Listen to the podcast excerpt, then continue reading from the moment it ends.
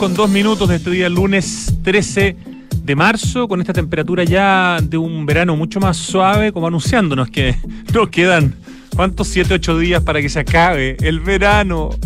Empiece el otoño y además a los pocos días empiece el horario de otoño-invierno. Así que se viene la noche. Bueno, para los niños que en la mañana tienen que levantarse al colegio, se viene la luz, ¿no? Porque claro, es otra cosa levantarse con, luz que levantarse con, oscuridad. Eh, hoy día, en este programa, tenemos dos conversaciones. La primera la vamos a tener con un súper destacado arquitecto chileno, Rodrigo Duque Mota, cuya oficina se llama Duque Mota y que nuestra excusa para conversar con él, porque tiene muchos proyectos interesantes, pero la, excusa, una fantástica excusa, es que Rodrigo, junto a Matías Klotz, están, y junto a su asociado chino, una oficina china, están desarrollando un edificio, en realidad dos, pero especialmente uno, pero son dos los que ganaron, en China, en un proyecto bien impresionante. Ustedes saben que los chinos hacen todo a, una escala que uno, no puede ni siquiera imaginar, ¿no?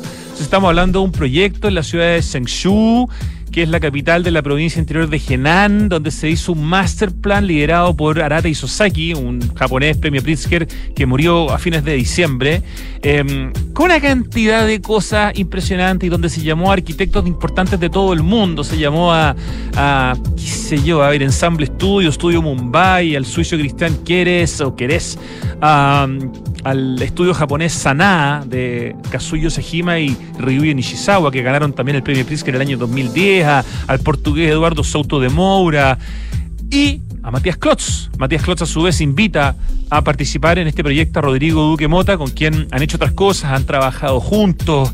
Em, Rodrigo ha sido también profesor en la UDP, de la cual hasta hace muy poco Matías Klotz era el, decano.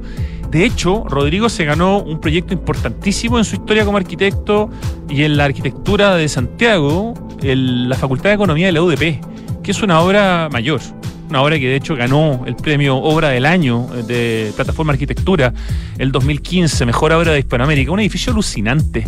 Em, así que ahí está ese vínculo con la UDP, con Klotz, y hoy día están levantando un edificio diseñado por ellos, que ya va, no sé en qué piso nos contará Rodrigo Duque Mota, y hay un segundo edificio que presentaron, em, que también se está desarrollando, en el cual parece que tienen un poquito menos de control de la situación, pero, pero me parece que es muy entretenido poder conversar con un arquitecto chileno que está desarrollando proyectos en China y de nivel importante y junto a otros arquitectos de, peso mundial. En la segunda parte del programa vamos a conversar con Robina Vogel, o Fogel, yo creo que se pronuncia Fogel, que es la encargada de comunicaciones de la Embajada Suiza con Luis Figueroa, de la empresa suiza ABB Chile. ¿Por qué? Porque desde hace un par de días y hasta un par de días más, en la estación de Metro Ñuñoa hay un robot que se llama Yumi, que es un robot colaborativo que está mostrando a qué niveles puede llegar la robótica hoy día en Suiza. Yo no tenía idea, pero Suiza ha sido reconocido como el país más innovador del mundo por 12 años consecutivos, según el Global Innovation Index, mismo índice donde Chile a nivel latinoamericano eh, destaca pero yo no sabía que Suiza era la potencia número uno en este tema. Habría apostado, no sé, quizás por otros países. Así que me parece súper interesante saber eh, lo que va a pasar con este robot. Se puede ir a ver, se puede ir a disfrutar. Es algo que te lo ofrece gratuitamente Metro y está pasando por estos días en, en Santiago. Un par de notas cortitas solamente antes de partir el programa. Quiero mandarle un saludo especial a la gente que nos escucha almorzando.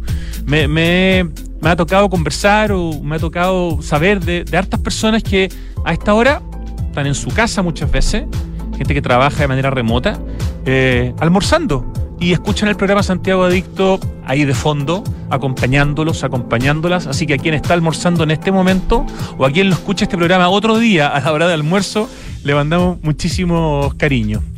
A propósito también de edificios y de arquitectura, eh, apareció justamente hoy día la noticia de que está listo el nuevo edificio que se estaba haciendo en el campus Contador eh, del arquitecto Alberto Moleto, eh, un, arquitecto, un, edificio que está muy bonito. El nuevo edificio de la facultad consolida el campus Lo Contador y permite su apertura hacia la ciudad.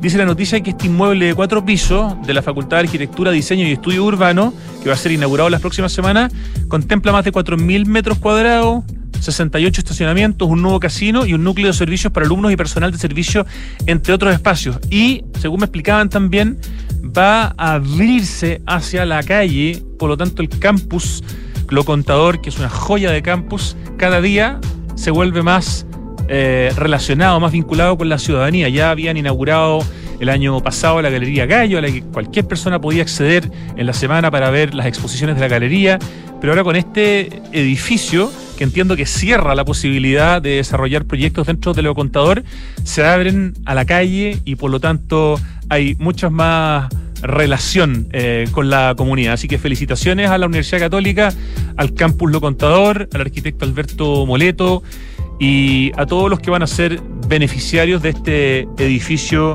que por lo que veo en las fotos y por lo que me ha tocado ver en las visitas anteriores al campus Lo Contador, eh, se ve muy, muy atractivo. Alberto Moleto, destacadísimo arquitecto, quien junto a Paula Velasco y a Cecilia Puga hicieron el trabajo de restauración y además el edificio nuevo del Palacio Pereira.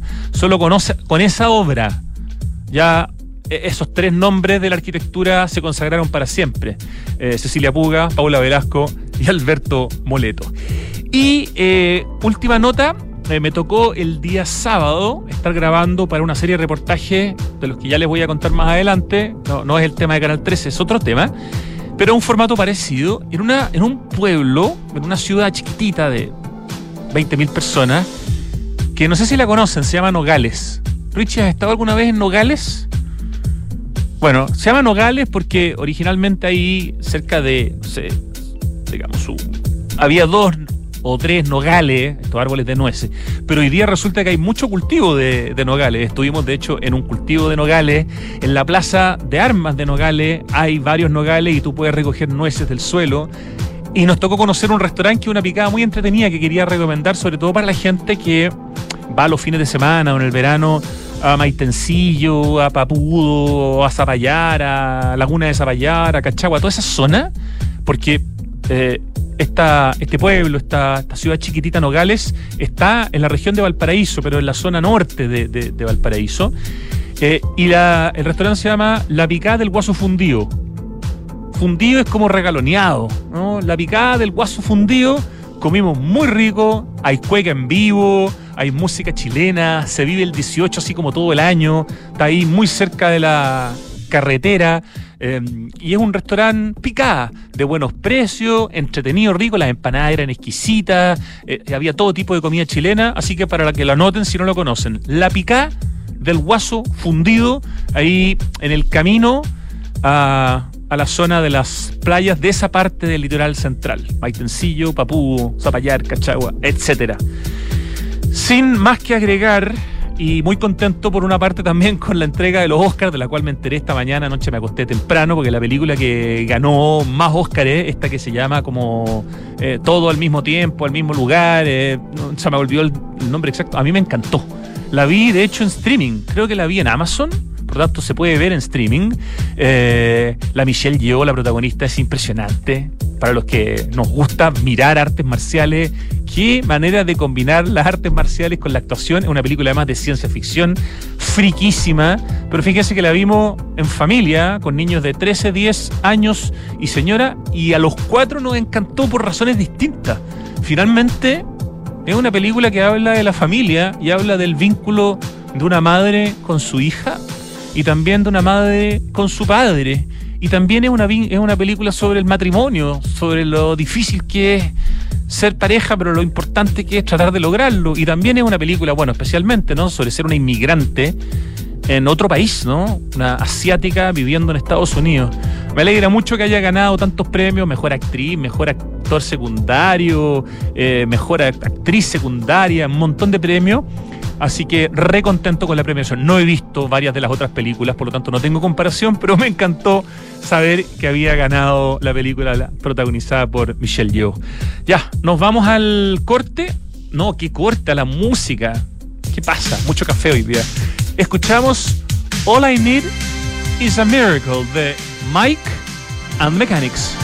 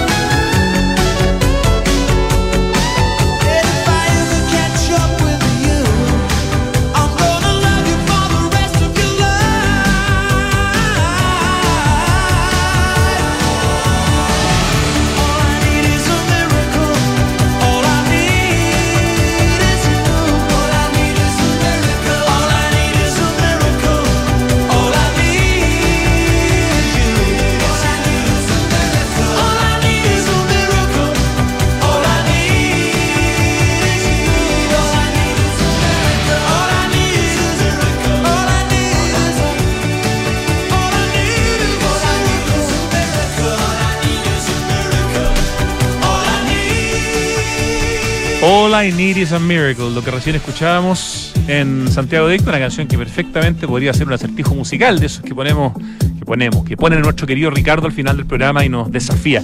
Estamos ya en el estudio, cuando son las 2 de la tarde con 16 minutos, con el arquitecto Rodrigo Duque Mota. Muy buenas tardes, Rodrigo. Hola, buenas tardes, Rodrigo. Así que Mota, además de ser segundo apellido, es un seudónimo también que viene desde el colegio, Sí. así te decían. Desde el colegio. El Mota. El Mota, sí. Ya, estamos con el Mota acá, Rodrigo Duque. Le decía a Rodrigo, ahora que conversábamos mientras sonaba la canción, que hasta hace poco, para mí, el estudio Duque Mota eran dos personas. No sé, era Duque y Mota. Y hace no mucho tiempo caí en que no, era una sola persona, era Rodrigo, quien hoy día está con nosotros. eh, arquitecto de la Pontificia Universidad Católica de Chile, titulado el 2001, quien dirige su oficina de arquitectura desde el 2003. Trabajaste ese tiempo y un poquito incluso antes de salir en la oficina de Matías Klotz, Rodrigo, ¿no? Sí. Trabajé con Matías un par de años antes de salir y, mient- y, de- y después un par de años de, ya de titulado. Y esa es una relación que de alguna manera quedó para toda la vida, porque justamente hoy día vamos a hablar, entre otras cosas, pero especialmente de un proyecto en el que estás asociado con Matías Klotz y están construyendo en China. Exacto. Sí, tenemos una súper buena, buena relación y Matías siempre ha sido muy generoso. Y, y en el caso de lo de China, él, él- a él lo invitaron y él me invitó a, a asociarnos para desarrollar el proyecto. Ya vamos, a, ya vamos a eso. Rodrigo Duque Mota, el 2007, ganó el premio Promoción Joven del Colegio de Arquitectos al mejor arquitecto chileno menor de 35 años. El 2014 ganó el premio anual al mejor arquitecto chileno entregado por la revista ED. Se extrañan algunas revistas en, en papel como la ED, ¿ah? Sí. Se, Era una gran se contribución. en la revista en general, encuentro. No solo de arquitectura ni, ni de... Vuel- Vuelven ahora algunas, Sí. vamos a ver cómo les va, no sé, vuelve caras y vanidades y yo no, de verdad, ojalá les vaya extraordinario, pero es como raro, ¿no? Ver Sí. que revistas que cerraron por este mundo en que el papel se ha ido perdiendo, ahora vuelvan, me parece eh, fantástico, pero jugado. Sí. Eh, en su oficina, Rodrigo ha desarrollado proyectos en una amplia gama de áreas. En el ámbito hotelero, destacan el casino y el hotel de Talca, el hotel astronómico El Quidomos. Ese hotel, vi, vi las fotos en lo que me mandaste, tiene como unas ventanas, o sea, cada, cada habitación o cada casa, no sé, tiene una ventana que te permite literalmente mi- mirar las estrellas. Sí, venía de un proyecto, el, el hotel original, porque esto era una ampliación en el fondo. El hotel original son estos domos de tela que uno abre el techo desde la cama y mira la estrella. En el fondo como una forma de, de hacer una, variar un poco el, la oferta que da el hotel y, un poco para aprovechar mejor el terreno se propuso una como un modelo alternativo que eran estas cabañas que, que cabían más en el fondo y, y además tenían un mejor estándar como de, de, de habitabilidad y con eso eh, ganamos un pequeño concurso y las desarrollamos y, y- y en el fondo mantiene el espíritu de estar acostado mirando las estrellas. Eh, Esas ventanas que estamos viendo hecho en el streaming en estos momentos, nuestro Lucho Cruz es muy rápido y ya tiene imágenes del, del hotel, eh, permiten que, que la pieza principal, ponte tú, o la pieza tenga esa vista, o más de una pieza. ¿Quién, quién, quién tiene esa vista? es una cabañita que es un espacio, un espacio escalonado pero único, en que arriba, aquí se va a ver, hay una, hay un, está la, la, la cama matrimonial, está la pieza como en una especie de altillo, de- Eso a me a medio- en medio- la matrimonial principal. En medio piso, sí, y eso mira hacia arriba. Y además sirve para un poco vincular lo que pasa en el, en el, en el valle, que es como este murallón muy vertical y muy seco, muy duro, con este, con este valle eh, muy verde y muy, muy rico en el fondo. Y un poco el proyecto se juega en esa relación también. Una, ser una experiencia deliciosa ir a mirar las estrellas este hotel astronómico, el Quidomos. ¿De qué época estamos hablando en este hotel? Ya ni me acuerdo qué año, pero debe tener por lo menos 10 años lo que yo hice, sí.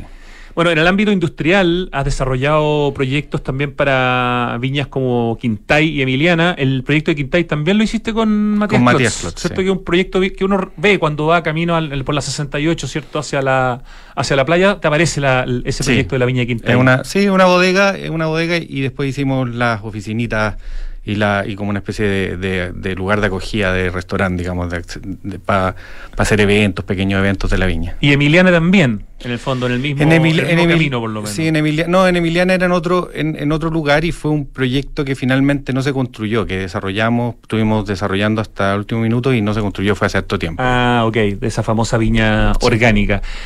Bueno, en el ámbito educacional, yo, por lo menos el proyecto que yo más conozco y que siempre me ha fascinado y que lo encuentro increíblemente fotogénico, una joyita, en la Facultad de Economía de la UDP, ahí en, en Ciudad Empresarial, en el fondo, ¿no? En, los en rigor no está, pero, pero está ahí mismo, digamos, es como, la, es como justo en el borde de la Ciudad Empresarial y que fue en el fondo la, primera vez, y hasta el momento entiendo que la única vez que la UDP se ha salido del centro histórico donde tiene todas esas facultades para tener, digamos, una sucursal en otra parte de Santiago.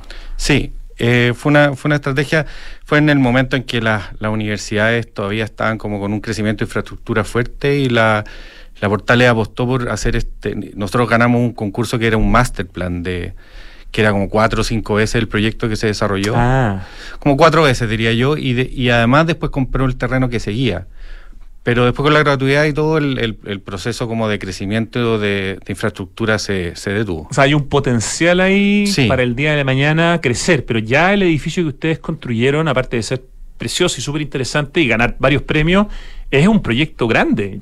Probablemente uno de los proyectos grandes que te ha tocado construir, ¿no? Sí, tiene 16.000 metros y lo hicimos también, yo trabajo mucho asociado, lo hicimos con el Rafael, con Rafael Evia. Con Rafael Evia. Me acuerdo perfecto cuando ganaron el premio Obra del año 2015 de en esos tiempos Plataforma Arquitectura todavía no, creo que todavía no se pasaba a llamar Art Daily. Mm. Eh, la, premiación y la, y la ceremonia fue ahí mismo.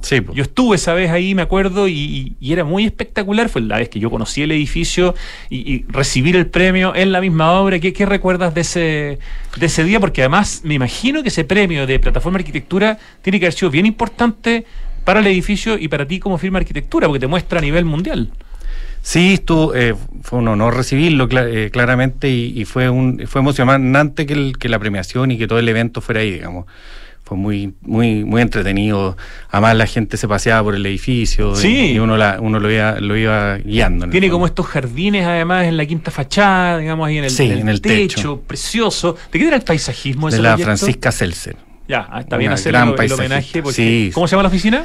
Eh, eh, yo creo que la oficina es el nombre de ella, no, no, no sé si tiene un nombre o una oficina, el, el, nombre de ella, pero, pero es una gran paisajista y, y el parque hoy día ya más crecido, realmente precioso. Mucho más lindo aún. Mucho más lindo. Básicamente hormigón ese proyecto, ¿no? El proyecto sí, el proyecto de arquitectura de hormigón tiene unas tiene unas cosas de hormigón prefabricado, pero en general es hormigón in situ. ¿Cómo, ¿Cómo está siendo esa relación de, de, de, esta discusión que hay hoy día entre el hormigón, que sigue, sigue siendo la principal forma de construir, pero ya con ciertas críticas al tema de la sustentabilidad y esta aparición que viene de, la madera como alternativa de alguna forma con todos los procesos tecnológicos que se le están metiendo a la madera eh, en tu cabeza y en tu visión hoy día y a futuro de la arquitectura, Rodrigo? Yo encuentro súper interesante lo que está pasando en, términos del, desarrollo de la madera como, como sistema constructivo más sustentable. Eh, creo que todavía en Chile estamos un poco al debe en, en ciertas normativas que permitan como usarlo más racionalmente. Porque la industria ya está produciendo esta madera contralaminada que permite claro, nosotros, ser una alternativa al hormigón, ¿no? Exacto, y nosotros hicimos algunos, algunos proyectos con estructuras de madera, de madera también eh, mecanizada, que son como mecanismos súper interesantes de trabajo. Y, creo que creo que hay un avance. Ahora, también pasa que en, en esto de la sustentabilidad hay que ser súper cuidadoso porque uno, de, uno eh, tapa algo y destapa otra cosa. Entonces los procesos tienen que ser súper estudiados para ver eh, cómo, cómo avanzamos realmente. Pero lo estás observando, me imagino. Sí, hemos estado estudiando incluso, especialmente en temas de estructuras de madera como para vivienda. Hemos estado como investigando sobre ese tema. Ok. Que hoy día en Chile todavía está muy, muy, muy incipiente, pero ya está empezando a salir un par de cosas. Así es. Y, nada, y en, y en, otros países esto ya está bastante más avanzado, más desarrollado. Hay colegas tuyos como Cristian Izquierdo Lehmann, que está haciendo un proyecto hoy día bien importante ahí de townhouses de, de, madera. Está este proyecto que todavía no ha partido, pero de un edificio de una cantidad importante de pisos en el sur de Chile. Así que, bueno, es un tema que hemos estado conversando aquí en el en el programa, pero estábamos recordando el premio, digamos, a este edificio tan importante de la Facultad de Economía de la UDP. Ese fue un concurso de arquitectura para profesores de la Facultad de Arquitectura y Diseño de la UDP, ¿no? Sí. Sí, fue, fue un concurso que, que participaban profesores, que los profesores según recuerdo, podían invitar a algunos arquitectos de afuera a participar en los equipos, pero tenían que haber profesores de, la universidad. Y en ese concurso, no sé, habrán participado 10 eh, oficinas y nosotros salimos ganadores finalmente. Súper un jurado que estaba el Teo Fernández de, eso, de presidente. ¿Te acordáis quién más estaba de jurado en ese concurso? no me acuerdo quién más, pero me acuerdo que el Teo era como el gran con Teo Fernández, el presidente del jurado. Era, como el, gran personaje. Eso le da una tremenda validez al, concurso, sin duda. Eh, también has hecho proyectos asociados, no asociados, pero es unas escuelas rurales en la Araucanía, en Pibadenco y en Payaleo. Son, son, ¿Cuántas son en total las escuelas rurales que te, les ha tocado hacer? Que la escuela, el tema de las escuelas rurales partió con un, con un concurso que hizo el MIMBU eh, y nosotros con Cristian Larraín, con MAPA en realidad, que era la oficina que tenía Cristian Larraín con Matías Madsen antes, eh, decidimos participar en, dos concursos dobles, o sea que dos escuelas cada uno. Y ganamos esos dos concursos, o sea, nos, adjudicamos cuatro escuelas, desarrollamos los cuatro proyectos y dos se construyeron y dos quedaron ahí eh, sin construir o a medio construir, para ser más exacto, por temas de la municipalidad y de los constructores. Qué y satisfacción que debe ser hacer colegios de alta calidad arquitectónica para personas probablemente con situaciones bastante más vulnerables que, no tienen oportunidad de acceder a ese tipo de arquitectura. Sí, eh, o sea, fue una experiencia súper interesante, tanto así que hemos, seguido participando en esos concursos, ahora estamos haciendo un liceo en, en Ñipas. Eh, ¿Eso dónde está? Está en, eh, cerca de Chillán, en un lugar rural también. Y y estamos, hemos estado participando, eh, seguimos participando en concursos de, escuelas públicas, nos parece súper interesante, y de liceos públicos.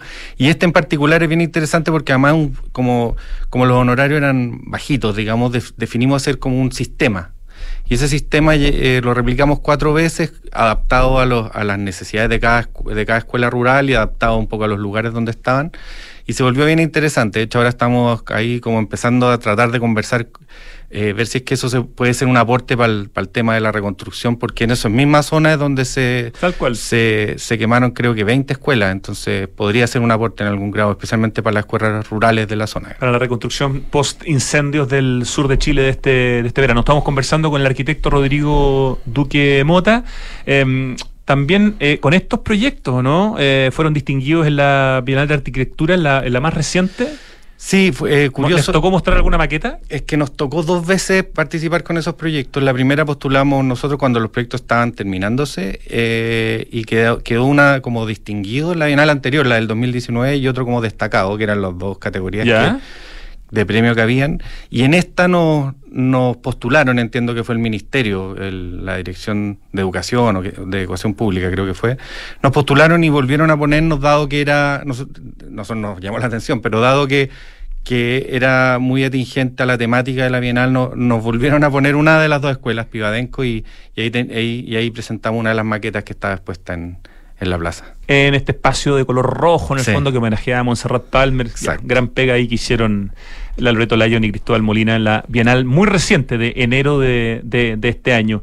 Y también eh, con eso eh, fueron finalistas del premio Oscar Niemeyer, o sea, harto premio y harto reconocimiento con estas escuelas. Sí, Sí, fue, ha, ha, sido bonita la experiencia porque igual en el fondo la gracia es que junta un cierto como un cierto uh, investigación sobre diseño, sobre construcción mecanizada, sobre, eh, eh, sobre un sistema constructivo con un problema social muy, muy, muy potente. Las, las dos escuelas que se construyeron están en los sauces, que es como en el corazón del conflicto mapuche o del conflicto de, de la Araucanía hoy día. Entonces, eh, es, esa, esa mezcla de un problema como potente y un y, un, y, una, y, una exploración como también eh, más disciplinar encuentro que le, dan como ese le dan el vuelo que, que ha tenido como en, en publicaciones y en, y en, y, en, algunos concursos. Ganaron también el premio panamericano en la categoría de equipamiento en la Bienal de Quito del 2020. Bueno, han hecho varios proyectos también de vivienda,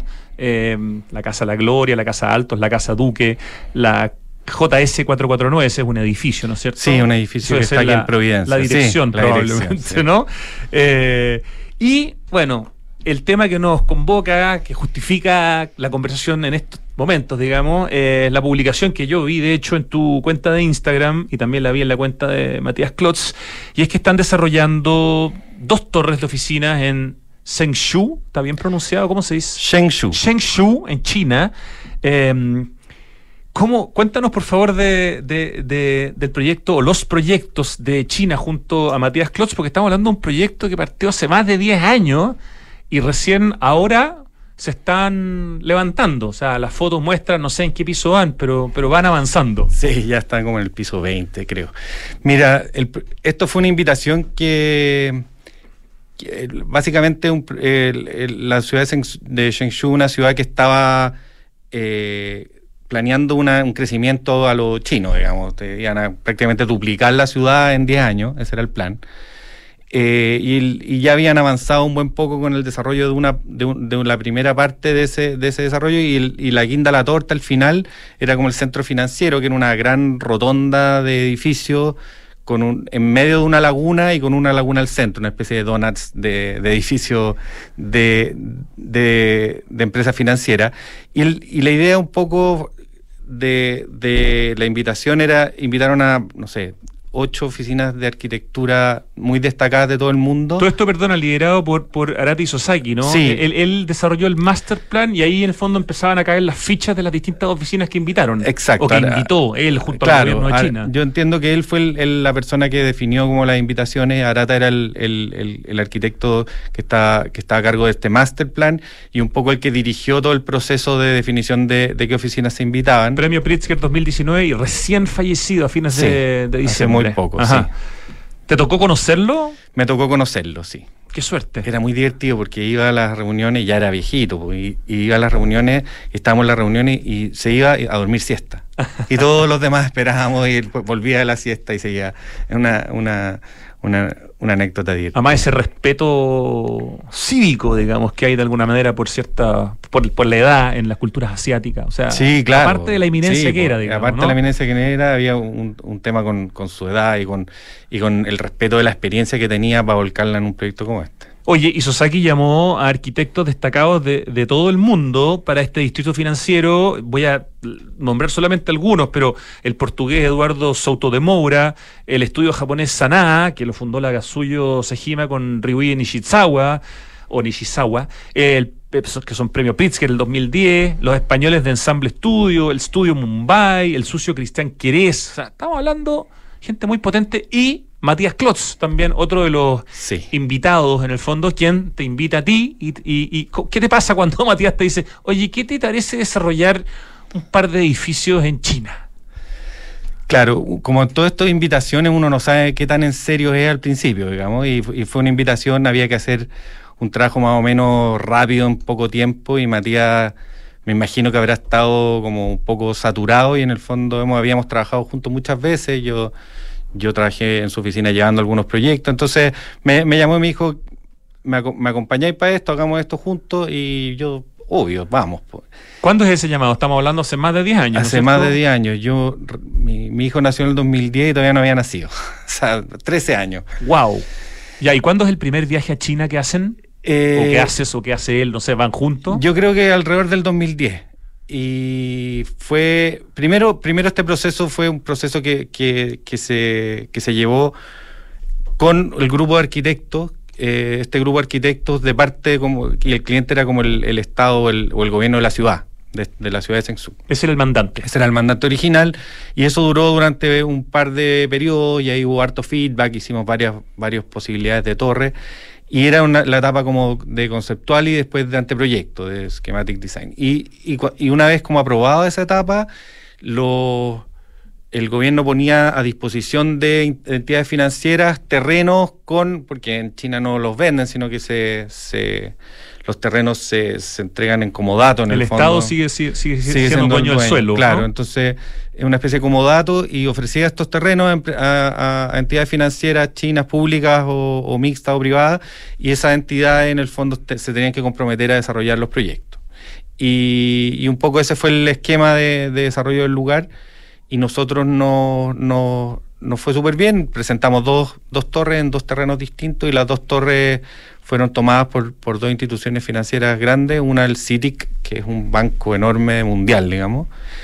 Eh, no sé, está entre, está entre, los 10 más grandes del mundo. ¿Ah? ¿Institución china? Institución china, sí. Está entre, los 10 más grandes del mundo.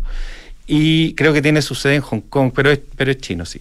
Y, eh, y, el Songyuan Bank, que es un, es un, banco regional de la zona de Henan, que es la zona de esta ciudad, que es una región que está hacia el centro de China, hacia el corazón de China Y este, y este banco regional había absorbido recién o había juntado varios eh, bancos menores, digamos, y ahora se transformaron en un banco grande regional.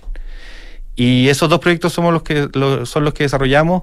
Uno lo llevamos hasta el final, digamos, que este del Banco Regional. Hasta el día de hoy tenemos contacto y seguimos supervisando. ¿En qué piso la construcción?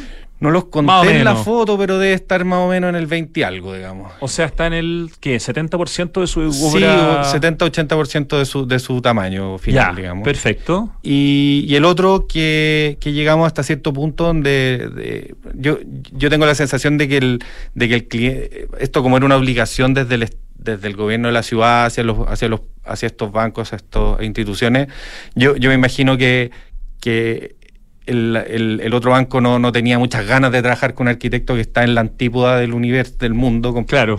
A 35 horas en avión, digamos, o sea, una locura. Y, y yo creo que se. Y, y, y, con él, como dejamos de tener relación, él, él no, nos, no nos llamó mucho más y ahí perdimos un poco el control, aunque sé que se está construyendo y debería construirse más o menos bajo el, bajo el, el anteproyecto que hicimos nosotros. Para poder desarrollar en China hay que asociarse a una oficina de arquitectura pública china, me explicabas tú, ¿cierto? Los que conversamos antes del, programa, que se llaman institutos. Sí, los LDI. Cuéntanos un poco, ponte tú, de este instituto que se asoció eh, con ustedes, no sé si para los dos edificios para uno, pero los números aquí son bien interesantes. Para los dos, la verdad. Eh, y era el mismo instituto que cambió de nombre entre medio.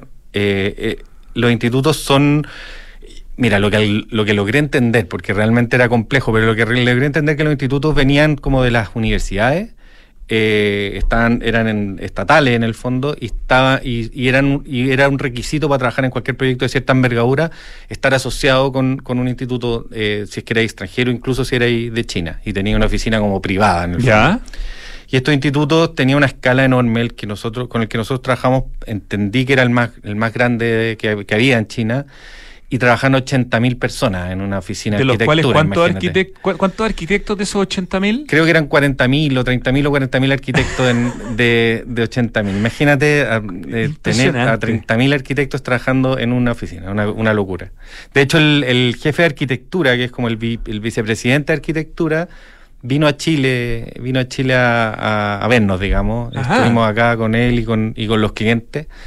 Y, o sea, yo le preguntaba cómo podéis manejar algo así, es impresionante, pero, pero interesante, o sea, es un mundo realmente muy distinto y fue una experiencia muy bonita como entender un mundo tan distinto y ver cómo se trabaja en otros lados. ¿Cuántos viajes ha implicado este proyecto que partió antes del 2010 y se está recién construyendo ahora en 2023? Yo no los tengo contados, pero yo, yo creo que habré ido unas seis veces. Aproveché de conocer Asia. Sí, claro. Porque la, la ciudad tampoco es una cosa muy atractiva a la ciudad que íbamos y, fui a Hong Kong, fui a Tokio, fui a... Aprovechando esas horas de vuelo, ¿no? Sí, pues aprovechando las horas de vuelo nos quedamos una semanita en algún lugar asiático interesante. Rodrigo, y, y, y ese lugar, ese Shengshu, eh, tú me contabas que le decían como la ciudad fantasma en algún momento porque había un montón de desarrollo, una mezcla como de smog, pero como que no había gente, era como una cosa muy rara. Sí, nosotros llegamos y la primera vez que fuimos o la segunda, no recuerdo, nos llevaron al terreno, al lugar, digamos, donde iba a estar el edificio. Y era una explanada infinita de tierra. ¿Se había votado lo que había antes o nunca hubo nada? Ah. O sea, no sé si había, no sé si había vivienda, o sea, si había edificio o había vegetación o había algo, pero habían votado lo que había, digamos, porque no había ni un árbol, ni una planta, nada. además votan con una eficiencia impresionante. un infinito de tierra, eh, de polvo, eh, y ya estaban empezando a moldear como la topografía de estas lagunas, digamos. Y, nada, llegamos al, lugar y, vi, y, era realmente impresionante cómo se estaba construyendo autopista, edificios así, infinito. Y una ciudad que, que estaba duplicándose, que estaba ya construido de este nuevo proyecto más de la mitad, pero que todavía en ese minuto no llegaba la gente. Hoy día, ¿cómo es la situación por lo que has podido ver, por, lo que te han contado? No, yo la última, la última vez que, la última vez que nosotros fuimos ya era una ciudad funcional, digamos, funcional, una ciudad normal, con menos smog que la que fuimos. Lo que pasa es que cuando fuimos la primera vez había mucho smog por la construcción y no había personas, entonces parecía como el fin del mundo, digamos. Era muy curioso. Cuando se termine este, este uno de los dos edificios que diseñaron en el que sí han podido tener el, digamos, el, el control de la parte arquitectónica y ver cómo evoluciona, ustedes me imagino que estarán tratando de estar presentes para inaugurarlo. ¿Corresponde un séptimo y último viaje? Esa es la idea, ¿no? En, en, rigor nos tocaría un par de viajes más eh, y, vamos a ver cuándo nos necesite el cliente para que, que vayamos. No creo que sea muy habitual que arquitectos chilenos construyan en China. Yo creo que es un tremendo poroto en la biografía de cualquier arquitecto chileno eh, poder contar que está desarrollando un proyecto, además de envergadura, ¿no? Un edificio importante para una institución importante en China. De verdad, felicitaciones a ti y a Matías. Muchas gracias. Y nada, y Matías es el, que tiene el mérito de la invitación y, y el el talento que ha mostrado todos estos años para que, para que, lo, para que piensen en él con esa, en ese grupo de arquitectos tan destacados. Absolutamente. Eh, todos los méritos, o parte importante de los méritos de, lo, de, lo, también de lo que ha sido el despegue de la arquitectura de Chile en los últimos 30 años, tienen que ver justamente con, con Matías Klotz, no solamente con él, por supuesto, pero ha sido un cabeza de, ¿cómo se dice? Hay un nombre ahí, pero en el fondo ha sido, ha sido un pionero y eso es algo absolutamente indiscutible. Una última pregunta antes de terminar nuestra conversación, Rodrigo. Rodrigo, perdón. Eh, eh, tú estás, eres parte de una, de una fundación como director, de la Fundación Alcanzable, que se dedica a promover el desarrollo del arriendo asequible. ¿Por qué te interesa ese proyecto y qué te está tocando hacer en, en Alcanzable? En general a mí la vivienda la vivienda colectiva, la vivienda urbana me ha interesado desde muy al principio de mi carrera. Es un tema que me parece que la ciudad un poco se define en base a, la vivienda que estamos construyendo en la ciudad. Me parece que para las personas, para la mayoría de las personas, el, desarrollo de la vivienda eh, masiva en el fondo, o la vivienda colectiva, eh, define su vida y cómo se, cómo se desarrolla su, su, su viviendas, básicamente. Y, lo que, y, hay un paso más que, tiene que ver con el desarrollo de la vivienda social o la vivienda asequible.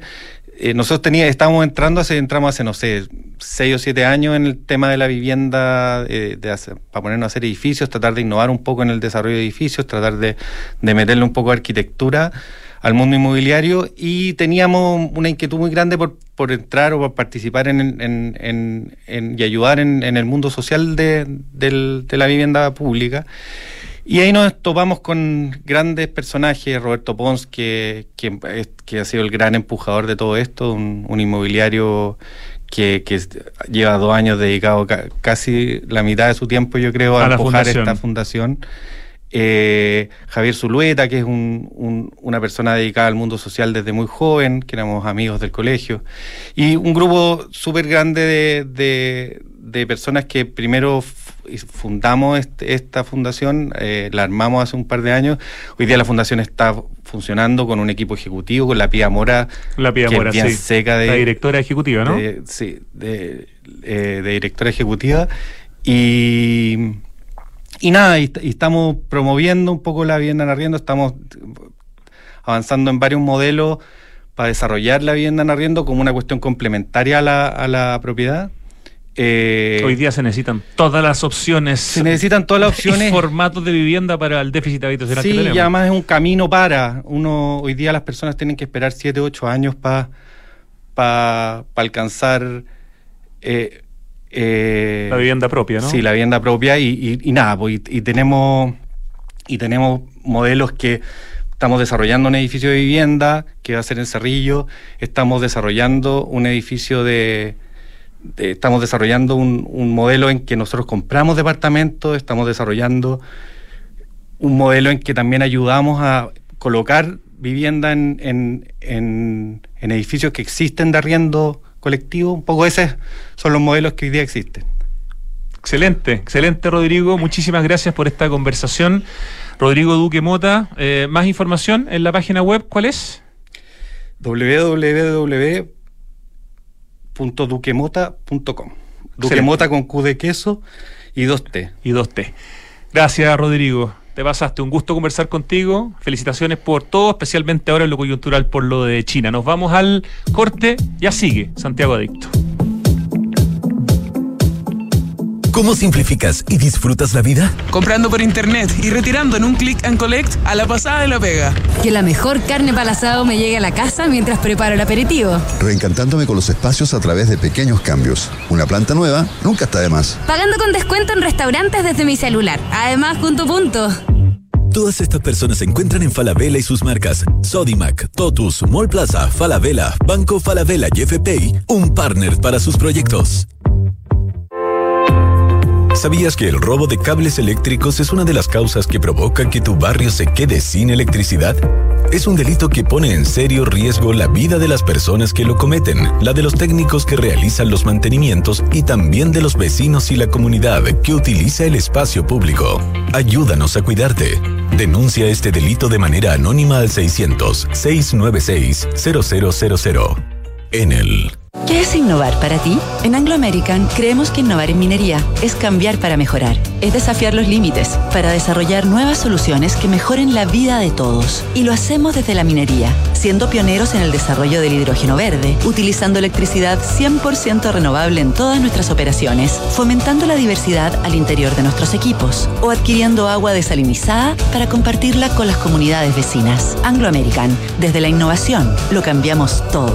Conoce más en chile.angloamerican.com. Conoce Edificio Lift de Inmobiliaria Hexacón, ubicado en un barrio consolidado de Vitacura, frente al Club Manquehue, clínica alemana y una variada oferta de servicios y restaurantes. Lift es vanguardia y diseño, con departamentos de dos y tres dormitorios entre pisos articulados alrededor de un atrio y puentes que cruzan convirtiéndose en balcones interiores. Conoce más en www.exacon.cl. Porque Lola es in the air. Recargando tu pulsera de Lola Palusa con la app Mi Pago de Banco de Chile, tienes más beneficios. Descarga la app, escanea el código del reverso de tu pulsera, recárgala fácil online y obtén más free pesos para usarlos en el festival. Porque somos el Banco de la Música. Somos fanáticos de la música. Banco de Chile, el banco de Lola Palusa. Promoción válida del 3 al 16 de marzo de 2023. ¿Aló? Grande, pelado. Buena, Toto, ¿cómo estáis? Bien, pues, ¿y tú? ¿Cómo estamos con la camioneta para la mudanza mañana? Chu, se me fue totalmente, me vine a la playa. ¿A la playa? Tranquilo, manéjate con Quinto. ¿Quinto? Sí, Quinto. Una app donde eliges el Toyota que quieras y lo usas por el tiempo que necesitas. En tu caso, una Hilux. Grande, Quinto. Descubre nuestros nuevos puntos de retiro y conoce todos nuestros modelos disponibles descargando la app Quinto Share. Quinto. Papá, en las noticias dicen que este año hubo más lluvia y nieve que otros años. Sí, Benjita, pero aún tenemos sequía. Papá, ¿por qué se ha llovido más? Sí, Catita, es verdad, ha llovido más, pero no es suficiente. Estas lluvias no van a solucionar más de una década de sequía. Por eso no podemos relajarnos si queremos seguir teniendo agua, así de simple. Entonces, papá, ¿qué hay que hacer? Por ejemplo, demorarse menos en la ducha. Fácil. Sí, sí, el Benja se demora un montón. Hoy más que nunca, cuidemos el agua. Cada gota cuenta. Te lo recuerda Aguas Andinas. Estamos de vuelta en vivo y en directo, 2 con 48 minutos y estamos con nuestros invitados para esta segunda parte del programa. Romina Fogel o Vogel, ¿cómo lo pronuncias? Fogel, acércate un poquito al micrófono. Romina Fogel, que es la encargada de comunicaciones de la Embajada Suiza, y estamos con Luis Figueroa, que también ve todo el tema de las comunicaciones de una empresa muy importante a nivel mundial que es ABB. ¿Cierto? Muchas gracias por la invitación. ABB, A, B larga, B larga. Bueno, a ver, Romina, eh, danos un poquito de contexto porque en estos días, desde hace algunos días y hasta el día 15, es decir, hasta el miércoles, en la estación Ñuñoa del Metro de Santiago está pasando algo muy entretenido, muy interesante, muy tecnológico eh, y que tiene que ver con derribar ciertos mitos. Así es. ¿De qué se trata? Eh, bueno, primero que nada, muchas gracias por la invitación. Eh, este invitado especial que tenemos desde el viernes y hasta el miércoles es el Yumi, el robot colaborativo de la empresa ABB que llevamos a su espacio, eh, la plataforma de intercambio cultural que la Embajada de Suiza y Metro tienen desde 2019 en la estación Ñuñoa. Una joyita de espacio que ha desarrollado la Embajada en el Metro Ñuñoa, de verdad. Aquí siempre comentamos las cosas que están pasando en ese espacio y, creo que hay que aplaudirlo porque es un tremendo aporte y se han hecho exposiciones de fotos, un montón de cosas. Así que tiene como un color, una iluminación roja preciosa que tiene que ver con el color de Suiza, ¿no? Claro. Así que, bueno, este proyecto no solamente eh, pretende eh, albergar exposiciones vinculadas al arte y a la cultura para hacer dialogar, digamos, a Suiza con Chile, sino que también trascender también a la, a la, parte de la innovación y con eso dar a conocer algunas tecnologías eh, suizas y que han podido aportar de alguna forma a los desafíos locales acá en Chile. Ya, y este robot, eh, Luis, eh, es un robot desarrollado por ABB. Cuéntanos un poquito qué es ABB, porque parece que es una tremenda empresa suiza, eh, muy potente en el tema de la tecnología, de la innovación. ¿De qué se trata ABB y de qué se trata este robot? Bueno, muchas gracias por la invitación nuevamente. Mira, ABB es una compañía de origen suizo y tiene su cuartel general actualmente en Zurich. Tenemos más de 130 años de vida. ¿Ah? Y, y somos de las tecnologías de automatización, electrificación, son los que nos potencian, los que nos desarrollan. Eh, y estamos básicamente focalizados en desarrollar tecnologías para los procesos industriales y también para poder aportar eh, a una mejor calidad de vida. ¿Ah? en todos los procesos, para la eficiencia energética, la mejor... eh, la electrificación es una de las cosas que no ha tenido también muy de moda, no sé si has escuchado Fórmula E, por ejemplo, ahí hemos estado detrás de Sí, nosotros, claro. la electromovilidad, ahí hay una, hay una, una parte nuestra que, que está latiendo muy fuerte y que eh, hicimos muchas cosas en los últimos cuatro años acá en Santiago también por lo mismo. Y básicamente en la parte de robótica, que es una de las áreas que nosotros desarrollamos, eh, está bueno avanzado con su centro de tecnología en- y su centro de excelencia también en Suiza. Hemos desarrollado este robot, es un robot colaborativo, el primero en el mundo. Eh, nació, debo decirlo, el 2015, eso sí. La pandemia como que generó una pausa cuántica y que nos ha hecho suspender un poco el tiempo, pero esto ha seguido procesando y ha desarrollado ahora te- tecnologías que queremos poner ya en, boca de todos, en, en- a la mano del alcance de la comunidad, para que se entere que estas tecnologías están, están más cerca de lo que ellos creen. ¿Qué significa un robot colaborativo? En general los robots tienden a ser eh, eh, rudos, to- toscos, y tienden, tienden a ser con áreas de seguridad. La mayoría de los robots tienen que tener, están en- enjaulados porque son eh, de, de partida son tienen una norma de seguridad que implica que las personas no pueden acercarse a ellos, no pueden tocarlos. Eh, en general los robots industriales estoy hablando, Sí. los robots industriales. Nuestro nuestro foco es industrial.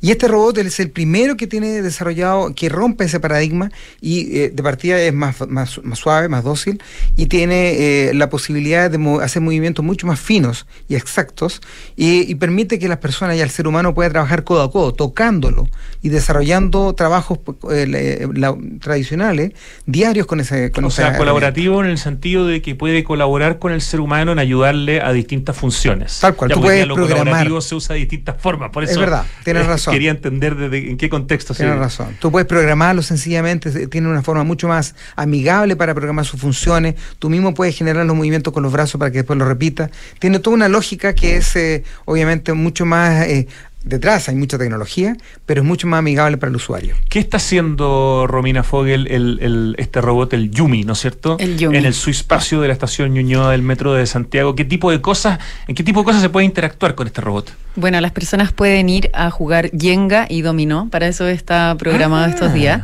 Así que ya hemos tenido algunos estudiantes de colegios de Ñuñoa que han ido a visitarlo en el marco de ciertas clases de robótica. Mañana van a estar los estudiantes del colegio suizo ahí también. Así que si los niños quieren ir a interactuar con él, es algo muy atractivo. Esto es a una hora específica, eh, es durante todo el día. ¿En qué hora se puede jugar con Yumi y jugar un dominó?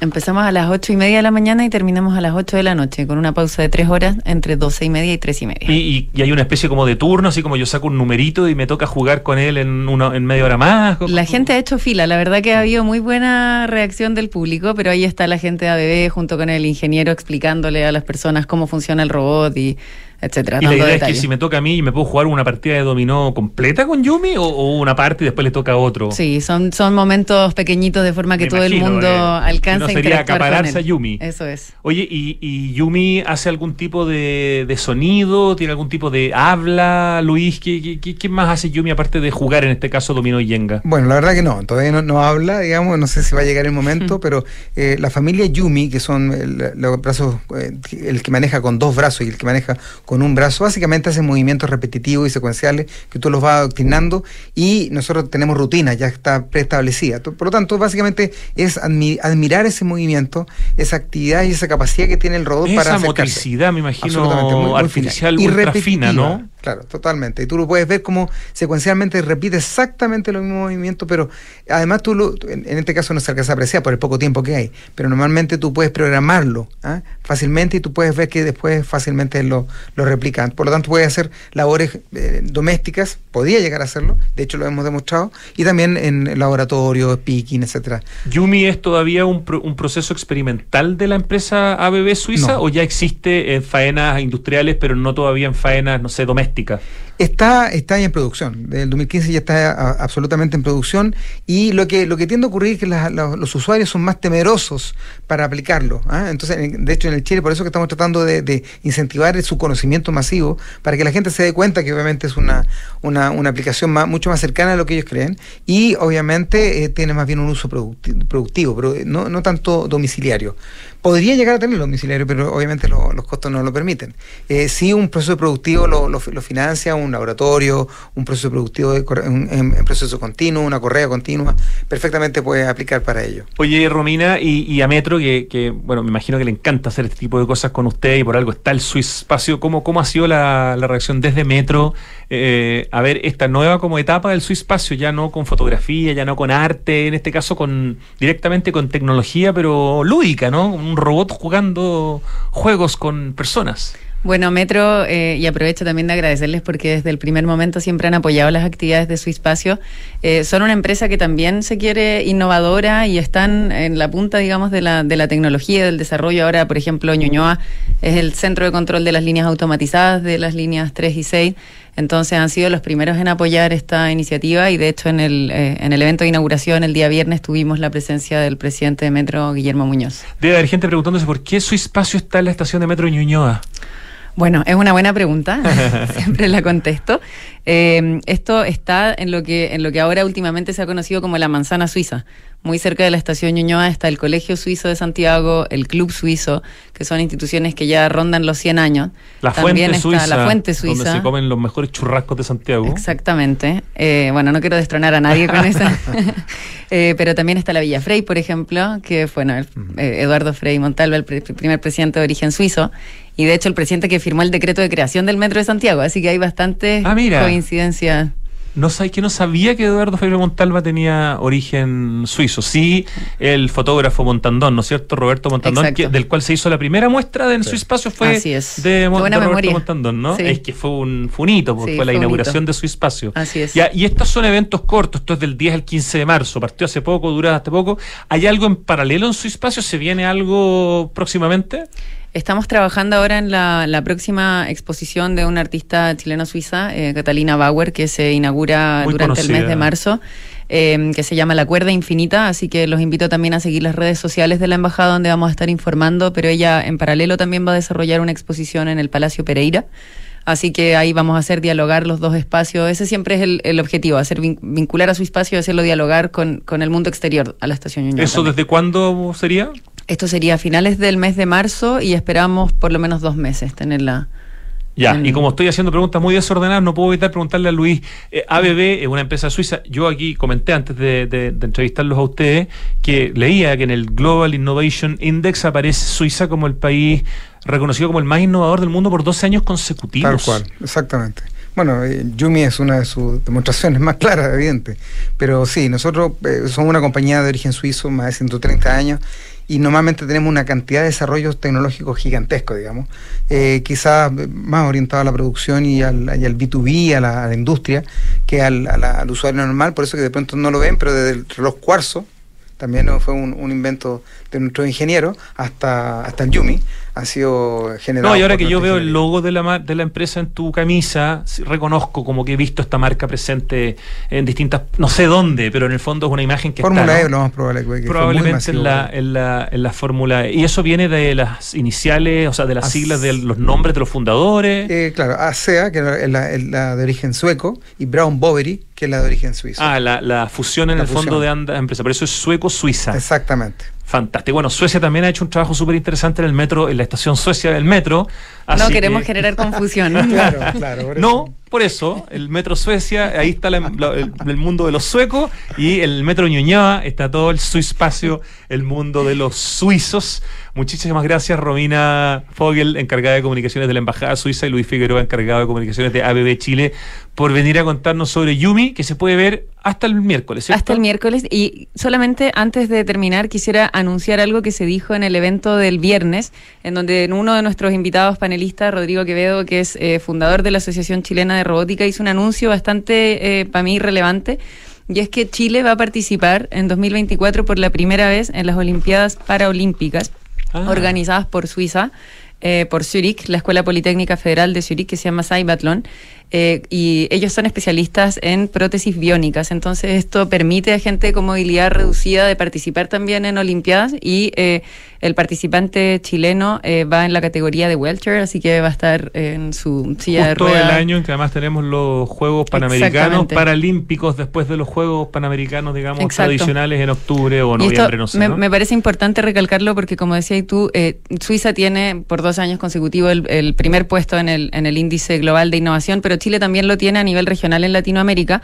Eh, y justamente el título de esta exposición, que es Derribar los mitos de la, de la robótica colaborativa, eh, también con esto se muestra que un uso responsable de la robótica puede apuntar al bien común y a, a permitirle tener independencia de nuevo a las personas que han perdido su movilidad. Piérdale el miedo a los robots yendo a la estación Ñuñoa es. a ver este es. robot de ABB, eh, eh, de la Embajada Suiza y de otras eh, organizaciones que están detrás de este proyecto. Felicitaciones. Muchas eh, gracias. Y aprovechamos de felicitar, por supuesto, a Metro de Santiago por, por dar el espacio, ¿no es cierto?, que es tan, tan importante. Por supuesto. Acompáñenme porque me van a, me, me van, no, me van, nos van a desafiar con una canción que hay que adivinar. Pero si la adivinan, no la digan, ¿ah? porque hay que, yo tengo que decir al final del programa y me ponen nota, según la adivine yo o no. Así espérenme un poco, yo les voy a contar que mientras intento adivinar lo que empieza a sonar, es una ella. Sí, claro. Qué buena canción.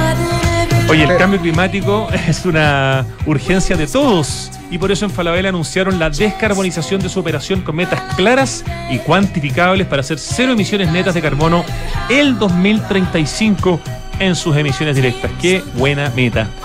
Oye, tu pulsera de Lollapalooza tiene más beneficios con la APP Mi Pago de Banco de Chile. Descárgala y recarga tu pulsera fácil, sin filas, porque es el banco de la música y son fanáticos de la música. Banco de Chile, el banco de Lollapalooza que es este fin de semana, viernes, sábado y domingo. Vamos a estar ahí en Lollapalooza informando, no a través de la radio, pero sí por lo menos a través de, de mis cuentas de Instagram.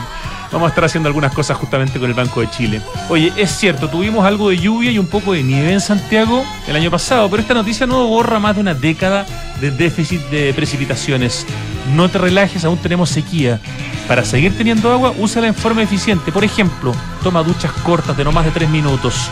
Cuidemos el agua. Cada gota cuenta, te lo recuerda Aguas Andinas. Y este mes de la mujer en Open Kennedy, junto a City Lab, traen la segunda versión del Hecho por Mujeres, un espacio para conocer el trabajo de mujeres artistas, creativas y emprendedoras a través de una feria de exposiciones con venta de productos, con talleres, con intervenciones y con música. Desde el 8 hasta el 19 de marzo en la Plaza Central de Open Kennedy, gran espacio que siempre le ha dado un gran apoyo al emprendimiento y a la cultura. Smart Invest de Inmobiliaria es lo mejor que le podría pasar a tus ahorros, ya que te permite invertir con múltiples beneficios en departamentos con gran plusvalía. Compra flexible y con descuento financiero en www.hexacon.cl. Oye, les tengo una gran noticia. Quinto Share, la APP en la que puedes elegir el Toyota que quieras para usarlo el tiempo que necesites. Descubre los puntos de retiro y conoce los modelos híbridos descargando Quinto Share, quinto con K. En Enel buscan cuidarte y mantener tu suministro continuo. Por eso, si llegas a saber de hurto de cables que haya generado corte de electricidad, en tu barrio puedes denunciarlo de manera anónima al 600-696-0000. Ayúdanos a evitar esta práctica ilegal y a mantenernos seguros. Enel. ¿Qué es innovar para ti? Para Anglo American, innovar en minería es cambiar para mejorar. Es desafiar los límites para desarrollar nuevas soluciones que mejoren la vida de todos. Anglo American, desde la innovación, lo están cambiando todo. Y finalmente te voy a contar que el cambio climático es una urgencia de todos y todas y por eso en Falabella anunciaron la descarbonización de su operación con metas claras, con metas cuantificables para hacer cero emisiones netas de carbono el 2035 en sus emisiones directas, algo tan importante además tratándose de una empresa tan grande como Falabella. Ya, tengo la canción en la punta de la lengua, yo creo que pero no me acuerdo quién la canta. ¿Está fácil o está difícil? ¿Es como One Hit Wonder o es como una diva que es obvio acordarse? Es más One Hit, One Hit Wonder. Esto es como If I Can't Have You. ¿Y falta algo o termina ahí nomás? Ahí nomás, ya. Le achuntamos al nombre de la canción. ¿Y ella es como nombre y apellido o es un grupo de ella? Dame las iniciales, por favor, Ricardo. Y es el nombre y E el apellido. Yolanda Enríquez. Estoy mal. Dame por favor la segunda letra del, nombre. B corta. Iv. Iv. Iv. Ya. Y la segunda, segunda letra del apellido. Ay, estoy, estoy cerca. La tercera letra del nombre, por favor. Ivonne. Ya me dijo, oh, Ivonne, asumo. Ivonne. Ay, pensé que era Yumi. Ivonne Ellis. Ivonne. Ivonne, ¿cuánto? Yvonne Elliman, no tenía idea, no le habría chuntado nunca, la verdad. Muy buen Hit Wonder, pero temazo. ¿Nota, Ricardo? Un cuadrito para partir este lunes, es lo que hay. Muchas ¿eh? gracias nuevamente. Duro, ¿ah? Gracias a usted. Gracias, Luis. Gracias, Romina, por acompañarnos. Nos vamos. Se termina Santiago Dico, 3 de la tarde con 6 minutos. Estamos muy atrasados, así que hoy día no puedo dar las gracias. Así nomás. Chau.